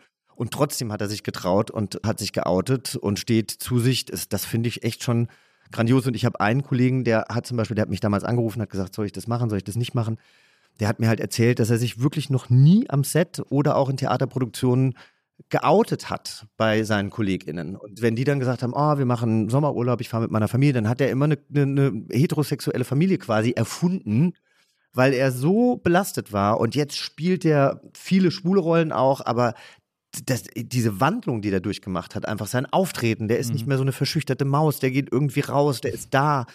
Ähm, ich glaube, das, was du persönlich aus so einer Situation mitnimmst, ist unglaublich und das möchte ich, möchte ich nicht missen. Jeder muss es in seiner Zeit machen, Klar. weil ich ganz oft gefragt werde, ja, rückblickend wärst du froh gewesen, du hättest dich früher geoutet. Die Frage kann ich mir nicht stellen, weil ich Ja. habe es nicht gemacht. Ja. Und ich, ich konnte es nicht machen, aus irgendeinem Grund, aus irgendeinem Hindernis. Ob das jetzt Leute von außen waren, die mir davon abgeraten haben oder ob ich das selbst war. Du sagst ja gerade, es lohnt sich, oder es lohnt, lohnen ist vielleicht falsch gesagt, aber es ist in den allermeisten Fällen ein Gewinn, wenn man sich seinen Ängsten stellt, so wie du dich deinen Ängsten gestellt hast in dem Fall des Outings. Ähm, ich, man kann sich das so schwer vorstellen, glaube ich, diese Angst, mit der du vorher gelebt hast. Also, weil ich kann es halt so ein bisschen nachvollziehen, weil ich, also bei mir ist ja auch so dieses klassische, was du auch gerade eben gesagt hast, so im hohen Alter äh, sozusagen die älteren Männer, die dann ihre Bisexualität entdecken und so.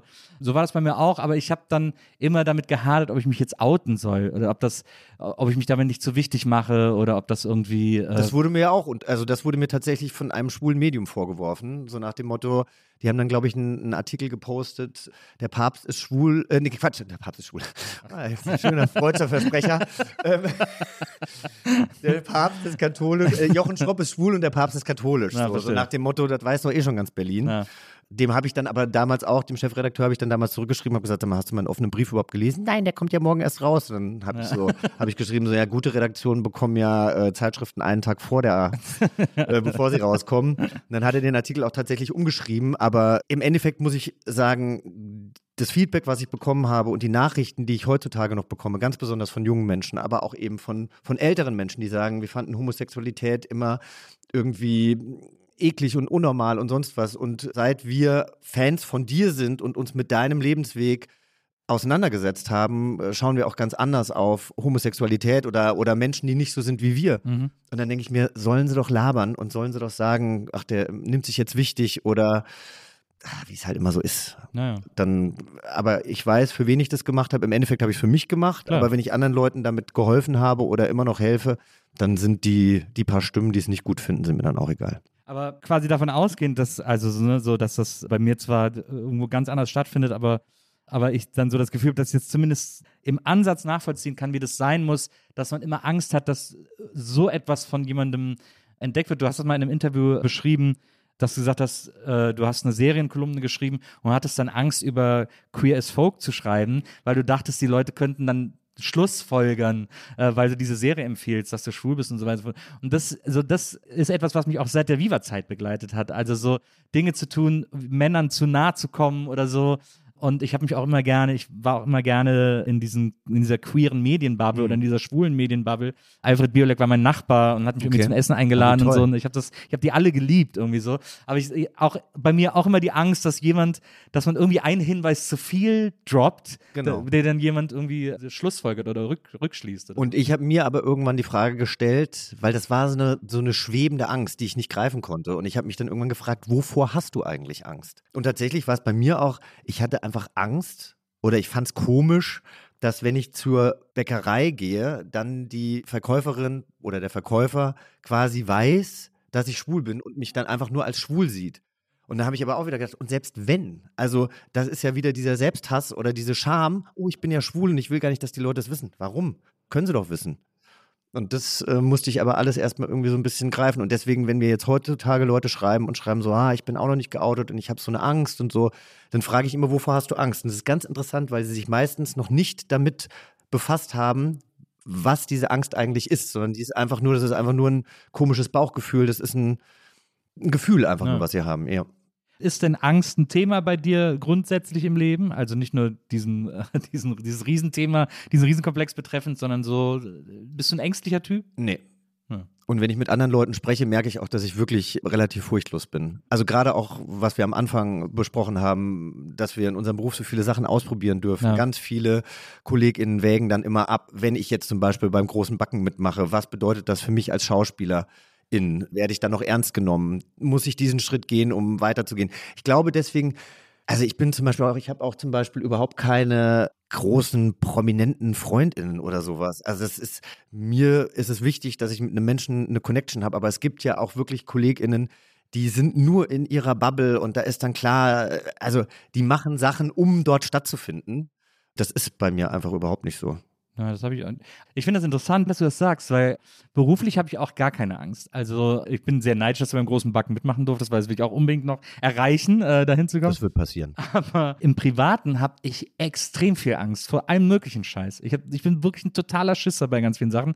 Bei anderen Sachen gar, es ist so weird, wie ein manchmal Ängste an was für Ecken die auf einen warten und an was für Ecken nicht. Also ich gehe gern auf die Achterbahn, also ich habe jetzt nicht so eine Angst oder so.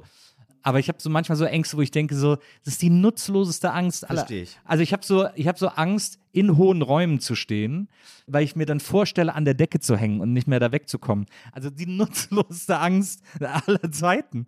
Aber so, ich glaub, also ich glaube, meine, meine Grundschullehrerin, die hat das so ein bisschen geahnt, weil die hat, die hat das, glaube ich, so ein bisschen auf meine Fantasie geschoben oder so. Aus dem Nichts heraus hat sie irgendwann mal in einer Stunde zu mir gesagt, ich soll bitte ganz oft daran denken, dass die Dinge, die ich mir vorstelle, nur Einbildung sind. Und Guter Hinweis. ja, ja, absolut, hat sie irgendwie offensichtlich ganz gut erkannt. Aber das ist etwas, was mich mein ganzes Leben beschäftigt, dass ich so irrationale, weirde Ängste habe und entwickle, die wirklich völlig nutzlos sind.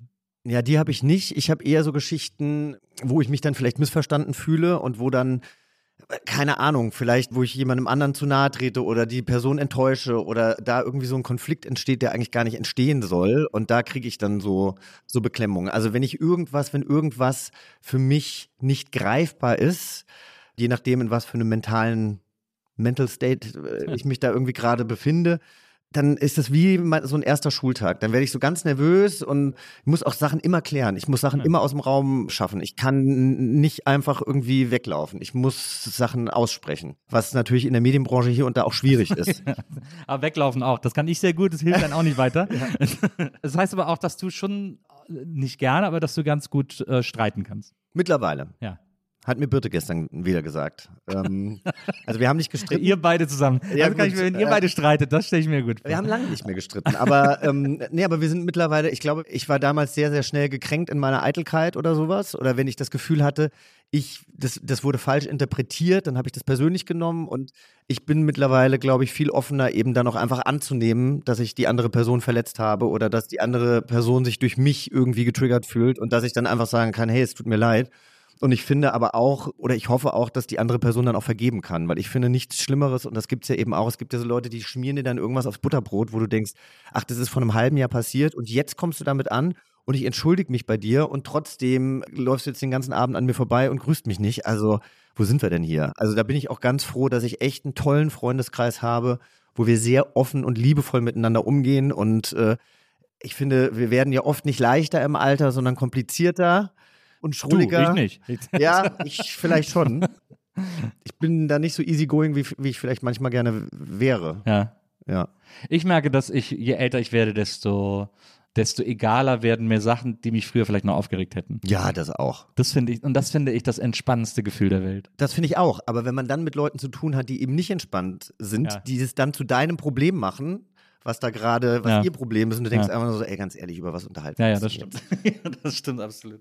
Aber ich habe auch, bei mir ist auch, äh, das, ich habe auch so eine Dankbarkeit entwickelt. über- Ich meine, bei dir ist ja, bei dir lief es ja die ganze Zeit auch gut. Also du hast ja auch irgendwie immer, immer zu tun gehabt und immer gute Sachen gehabt. Ja, da- das liegt auch im Auge des Betrachters. Also ich habe auch teilweise wirklich nur mehr oder weniger Promi Big Brother gemacht, einmal Ja. im Jahr. War dann aber halt das Sat 1 Gesicht und bin von anderen Sendern irgendwie überhaupt nicht angeguckt worden und so. Und du denkst, ja, und was mache ich den Rest des Jahres? Also das sieht natürlich auch nach außen oft sehr, sehr viel aus. Und Ja. natürlich habe ich auch Zeiten, wo mal gar nichts war. Na klar. Aber insgesamt, klar, habe ich gut gearbeitet und arbeite gut und finde es aber auch immer gut, mal so eine kleine Delle zu haben, weil dann bin ich eigentlich am kreativsten und da habe ich dann kreative Ideen und dann werde ich auch noch mal irgendwie so aktiv Mhm. und finde es dann auch wieder spannend, dass ganz oft sich so ein Schneeballsystem ergibt, dass wenn du dann noch mal angreifst, dass dann auch Sachen passieren. Ja. Es sind halt sehr oft Luftschlösser, die sich dann einfach in Luft auflösen Ja. und nichts passiert. Ja. Aber ich finde das so lange, wie wir in diesem Beruf sind. Ich habe lange oder ganz selten noch so Momente, wo ich denke so, boah, da habe ich jetzt richtig Bock drauf. Das ist ja toll. Das ist ja und ich kann jetzt nur über mich sprechen. Ich bin halt auch nicht mehr so hot shit. Ja. Also ich habe das gerade nach der Pandemie gemerkt. Es sind dann doch die Influencer, die irgendwie jetzt die Stars sind, die eingeladen werden auf irgendwelche Veranstaltungen Mhm. und sowas. Und ganz ehrlich, ich kann auf Veranstaltungen scheißen. Ich bin am liebsten zu Hause auf dem Sofa und glotz was, ja. Aber trotzdem denke ich mir, warum bin ich da nicht eingeladen? Naja, denke ja. Habe ich jetzt gerade gedacht, ich war nicht zu Barbie eingeladen. Ganz Berlin war bei der Barbie-Premiere, aber ich war nicht eingeladen. Ja, und Ja. dann denkt man sich doch, und warum ist da jetzt bitte äh, die vorletzte von Germany's Ja, Next. Topmodel von vor vier Jahren? Ja, ja. ja, ja. Ja. Das ist, es, ist halt ein, es ist halt ein Job, der, äh, bei dem wir allen inneren Friedens zum Trotz immer mit so einer Eitelkeit konfrontiert sind, mit, die wir, mit der wir irgendwie umgehen müssen. Ja. So. Und trotzdem ist es doch gut, dass wir äh, trotzdem auch sagen können, okay, ärgert mich jetzt, dass ich nicht bei Barbie war, aber Ja, absolut. dann ist es halt auch vergessen. Genau. Naja, genau. Und Das- der lief eh auf Deutsch und wir wollen den noch im Original sehen. Ja, natürlich, natürlich, unbedingt. Also wir haben jetzt äh, viel über dein Schauspiel gesprochen, über deine Moderation gesprochen. Es gibt ja auch noch viele andere Felder, in denen du aktiv bist. Du hast eben dieses Buch geschrieben, Queer as Fuck, in dem du lustigerweise am Anfang ja auch sagst, dass du erst überlegt hast, ein Kochbuch zu schreiben, weil du so gerne kochst. Und dann dich aber äh, für dieses Buch entschieden hast, um so eine, um so ein, um ist es eigentlich, ich weiß gar nicht, also du erzählst deine Geschichte, aber es hat ja auch fast so eine Ratgeberfunktion. Genau, also äh, ich würde auch sagen, dass es ein Ratgeber Ja. ist. Also das Buch ist so aufgebaut, dass ich immer meine Geschichte erzähle oder meine Perspektive, aber natürlich auch nicht jedes Ge- Themengebiet perspektivisch abbilden kann. Und ich habe mich dann mit einer Diplompsychologin und Psychotherapeutin zusammengetan und bin dann mit ihr nochmal ins tiefere Gespräch gegangen. Genau, so ist das Buch aufgebaut. Und ähm, aber klar, das Spannende, glaube ich, für die meisten LeserInnen sind eben die eigenen Geschichten. Und da kriege ich eben gerade von vielen Männern auch die Rückmeldung, dass es ihnen halt bei ganz vielen Sachen genauso ging und dass sie sich dadurch eben auch jetzt verstandener fühlen. Ja. Und dann ist ja, das ist ja schon alles wert. Das Ist Total, ja die schönste total. Rückmeldung, die man kriegen kann. Ja. Man muss aber dazu sagen, ich weiß nicht, wie die Rückmeldungen gewesen wären, wenn der Titel, den du ursprünglich für dieses Buch geplant hast, äh, draufgestanden hätte. Glücklich gay? Glücklich gay. Du, ich Wir alle lieben Alliterationen, aber Grüße gehen raus an. Vera Entwen. Glücklich gay wäre wirklich der etwas unschmissigere, der etwas piefigere Titel gewesen Stimmt, als, als eigentlich total spießig irgendwie. Ich sehe so Prilblumen und so ein 70er Jahre Font Ja, und auch, irgendwie. und auch so diese, und diese äh, schwulen Karo-Hemd-Pärchen, Ja. die, so, die, Ja, genau. die so zusammen äh, in Trekkingurlaub ich hatte fahren. diesen so. Titel schon vergessen. Ich weiß Ja. überhaupt nicht, warum du den irgendwo. Ja, sehr, jetzt wird's hässlich. Ja. Jetzt zum Schluss wird es nochmal richtig fies. Also das, äh, das aber äh, wirklich sehr, sehr empfehlenswerte Lektüre. Und jetzt habe ich gesehen, du hast auch eine, du hast eine Klamottenkollektion, gibt's jetzt unter deinem Namen. Ja, also Ist das so Schmuckdesignerin-mäßig, oder? oder? Also ich, So hört sich ich, das dann an, Ich finde, ne? sie sieht sehr gut aus, muss ich ehrlicherweise sagen. Ich finde, die, die Pullover sind sehr schön. Also sind wir mal ehrlich, so gut hat sie sich nicht verkauft und die Zusammenarbeit ist auch beendet. Aber ich Aber bin, äh, dieses Jahr, glaube ich, erst erschienen, weil es dieses Jahr ja, ja, genau. ja. Aber das, also ne, wir haben die letztes Jahr zusammen entworfen. Das war schon toll. Ich bin halt angesprochen worden von dieser Firma und und ich mag Mode. Ich bin aber auch jetzt, wenn ich mir natürlich in meiner Instagram-Bubble angucke, wie andere junge SchauspielerInnen und InfluencerInnen mit Mode umgehen, ja, da denke ich mir, Ah, ich meine, guck mich an, wie ich heute zu dir gekommen bin. Also es ist mir dann, ich ziehe mich gerne schön an, Es aber privat, ja, privat bin ich einfach am liebsten in T-Shirt und kurzer Hose oder Jeans. Aber das war richtig toll. Also ich hatte da ein tolles Designteam, die auch alles umgesetzt haben, wie ich das wollte. Ich kann natürlich die, die Schnitte nicht äh, selber, also keine Vorlagen machen, aber ich habe natürlich schon gesagt, ich hätte die Hose gerne ein bisschen weiter oder sonst irgendwas. Das hat Spaß gemacht. Und das ist eben wieder diese Sache, man hat es mal gemacht.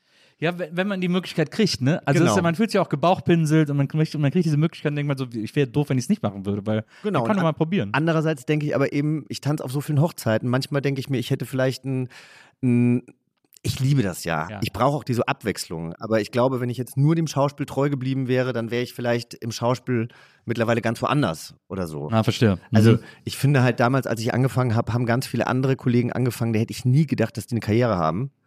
Und die spielen jetzt teilweise in richtig tollen Kinofilmen und Reihen und Dreiteilern und sonst irgendwas. Und ich glaube, in Deutschland wird schon erwartet, dass man eigentlich einen Weg geht. Und wenn du von Viva kommst, dann bist du halt der Musikjournalist und kriegst eben hauptsächlich eher Musiksendungen erstmal angeboten und so weiter und so fort. Ja, aber es ist, am Ende ist es eine Mischkalkulation. Ja. Also klar, also ich, ich stimme dir zu, wenn man so äh, klar bei dieser einen Sache bleibt und die dann durchzieht, dann hat man in dieser Sparte wahrscheinlich gezielter mehr eine größere Aufmerksamkeit oder so, aber andererseits, wie du auch sagst, also dieses Ausprobieren, das macht auch einfach Spaß. Also es ist einfach witzig, überall mal so reinzuschnuppern. Ja, finde ich auch. Also man lernt ja immer was Ja. dazu. Genau. Ja, Finde ich auch. Dann ist natürlich die Frage, was kommt da jetzt noch? Also nach, schreibst du noch ein Buch? Mode legen wir jetzt erstmal wieder ab, ad acta. Was kann dann noch, was können wir von Jochen Schropp noch? Gibt es vielleicht auch eines Tages den Jochen Schropp-Entsafter? Wer weiß das schon? Du, keine, also was kommt da noch? Also ich habe jetzt auch sehr, sehr oft, also wenn ich mir teilweise die politische Situation angucke, wird mir Angst und Bange, Ja. ja, und keine Ahnung, dann habe ich, ich habe ja in Kapstadt noch ein zweites Zuhause, was ich viel zu wenig nutze, aber ich habe auch schon gedacht, warum verkaufe ich nicht einfach meine Berliner Wohnung und gehe einfach nach Kapstadt und Ja.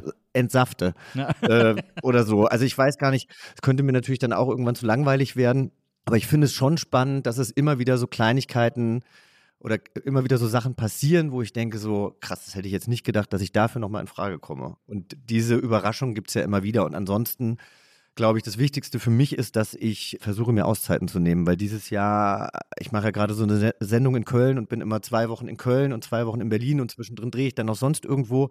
Das habe ich total unterschätzt. Also während ich vielleicht vor zwei Jahren gedacht hätte, es könnte mehr passieren, ich aber einfach total genossen habe, dass ich jeden Geburtstag meiner Freundinnen mitnehmen kann, zu je- jede Einladung annehmen kann, wenn irgendwo gefeiert wird. Das ist halt im Moment irgendwie nicht der Fall. Und äh, ja, muss da, muss da irgendwie gucken, dass ich, ich denke immer, wenn ich das jetzt machen kann, dann muss ich das machen. Ich muss, muss lernen, besser Nein zu sagen. Und gibt's denn was, was du unbedingt mal machen willst? Ich würde wahnsinnig gerne mal Musical spielen. Ich hätte das, ich hätte vor drei Jahren, ich war noch niemals in New York machen sollen, am äh, Theater des Westens.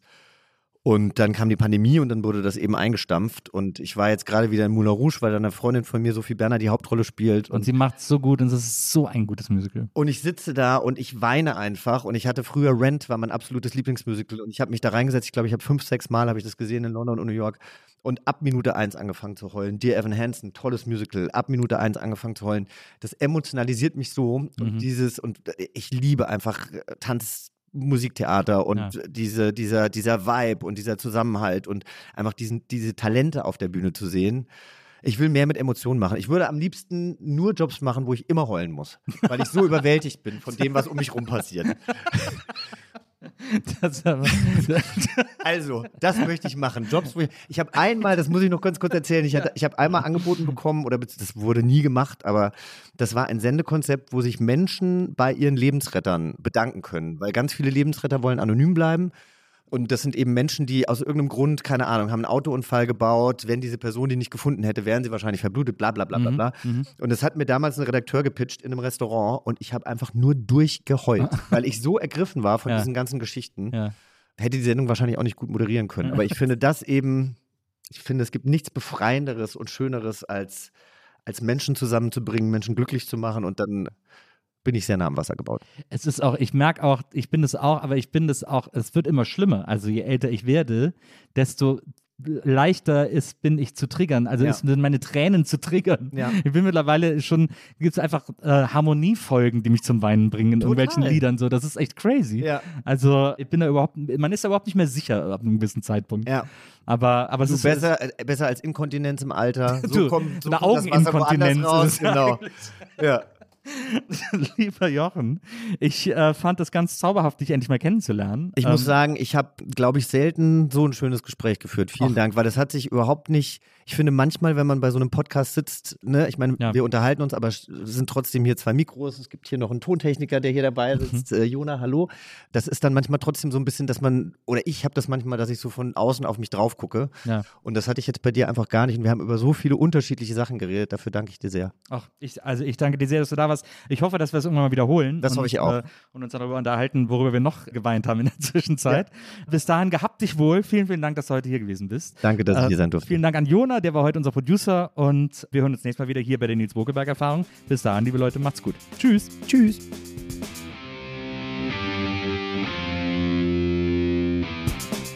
Die Nils Bokelberg Erfahrung. Von und mit Nils Bokelberg. Eine Produktion von Pool Artists. Team Wenzel Burmeier, Lisa Hertwig, Maria Lorenz Bokelberg, Frieda Morische und natürlich Nils Bokelberg. Die Nils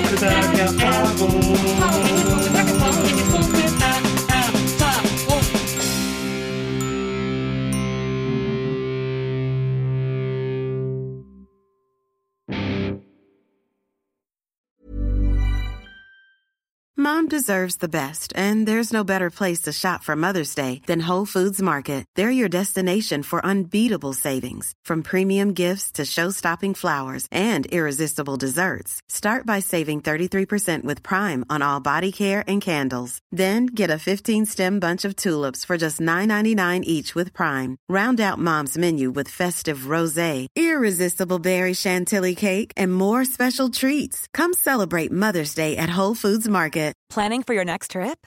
Elevate your travel style with Quince. Quince has all the jet setting essentials you'll want for your next getaway, like European linen, premium luggage options, buttery soft Italian leather bags, and so much more. And is all priced at 50 to 80% less than similar brands. Plus, Quince only works with factories that use safe and ethical manufacturing practices. Pack your bags with high-quality essentials you'll be wearing for vacations to come with Quince. Go to quince.com slash pack for free shipping and 365-day returns.